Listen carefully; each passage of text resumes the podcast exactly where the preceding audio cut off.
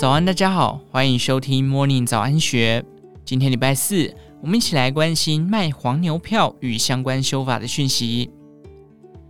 台湾黄牛业者靠炒作票价狠赚黑心财，执法单位却因法令不完善而难以取缔。文化部为此推动文创法修法，期望透过重罚检举机制遏阻黄牛乱象。今年三月，韩国人气女团 BLACKPINK 在高雄开唱前夕，韦恩在个人脸书上大胆发出贴文，向广大顾客发送交货讯号，同时附上与民众在饭店面交的现场照，毫不遮掩的高调行径，让买不到票的粉丝看了不禁咬牙切齿。很难想象，这名三十多岁的黄牛大户，在这波抢票大战中，不费吹灰之力，横扫了一千多张票券。当中九成还是最炙手可热的摇滚区，一张原价八千八百元的门票，被他以一万三到九万元不等的价格卖出，扣除购票成本，光是高雄两场演唱会就让他赚取了两千多万元的暴利。以韦恩投入这行七年多，经手过上万笔票券买卖，却从未被搜证检举及开罚，凸显出形同虚设的法规，正是黄牛猖狂的主因。现阶段要取缔黄牛，只能仰赖《社会秩序维护法》第六十四条，针对非公自用购买游乐票券而转售图利者，可处三日以下拘留或最高新台币一万八千元罚锾。不过，对比转卖票券的高价利润，不到两万元的罚款，对韦恩等人不过是九牛一毛，跟交通罚单没有两样，根本不痛不痒。加上社维法对黄牛的定义模糊，也增添了执法难度。这样的情况也导致了裁罚件数超乎想象的低。近五年，黄牛贩售的行为仅三十六件被查缉成案，遭开罚的件数再砍半，仅剩十八案。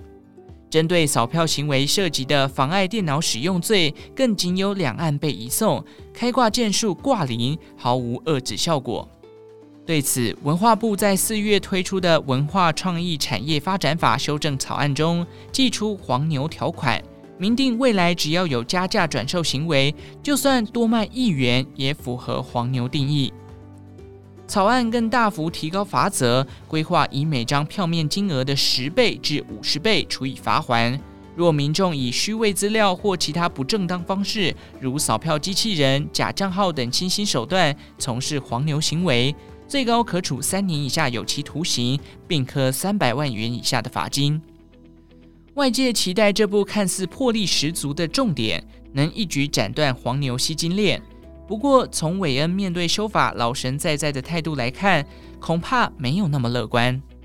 黄牛在台湾早已自成产业，政府要从根源遏阻，必须知己知彼，先了解其背后的经营策略、团队分工及运作，才能围堵漏洞。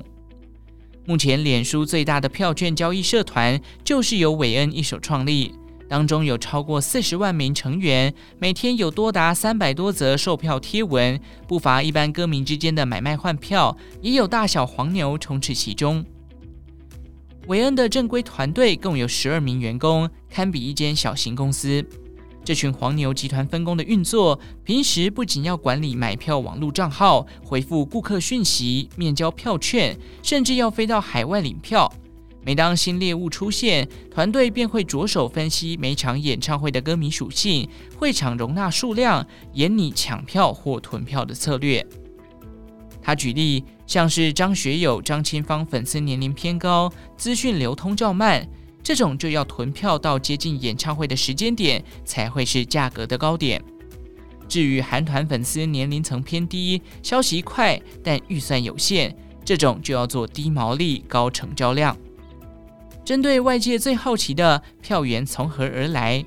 韦恩不讳言，是每场演唱会的需求，团队会请相对应配合的工程师刷票。但他强调，黄牛不会去破解售票系统，会用程式一次把票扫光，因为这涉及妨碍电脑使用罪等刑责。他表示，我们只是把购票操作到极致，用买很快的机器人比别人抢先一步而已。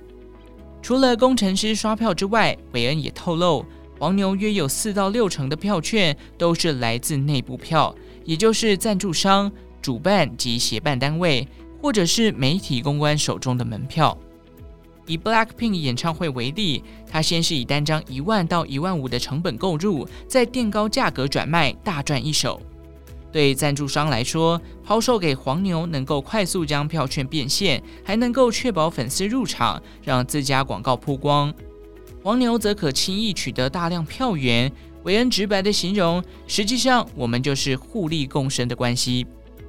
明明走在违法边缘，黄牛却总能明目张胆地在网络公开兜售。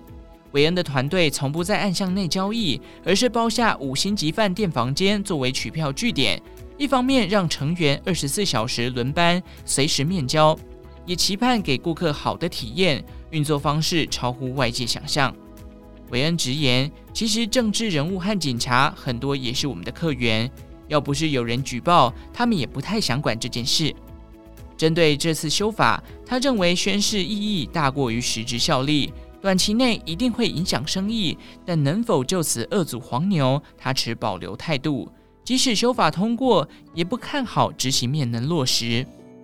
文创法修正草案四月底已通过立法院初审，黄牛条款部分条文将交由党团协商。民间团体和立委都认为，目前黄牛管制法源分散，长期仍要规划黄牛专法，将艺文、体育、医疗等不同样态的黄牛行为纳入规范，以维护市场交易的秩序。只不过，在丢出下一步新法前，政府必须先仔细了解黄牛的生态，否则磨刀霍霍的决心虽强，政策规划不够周延，也难以防止漏洞。以上内容出自《金周刊》一三七六期，详细内容欢迎参考资讯栏下方的文章连结。最后，祝福您有个美好的一天，我们下次再见。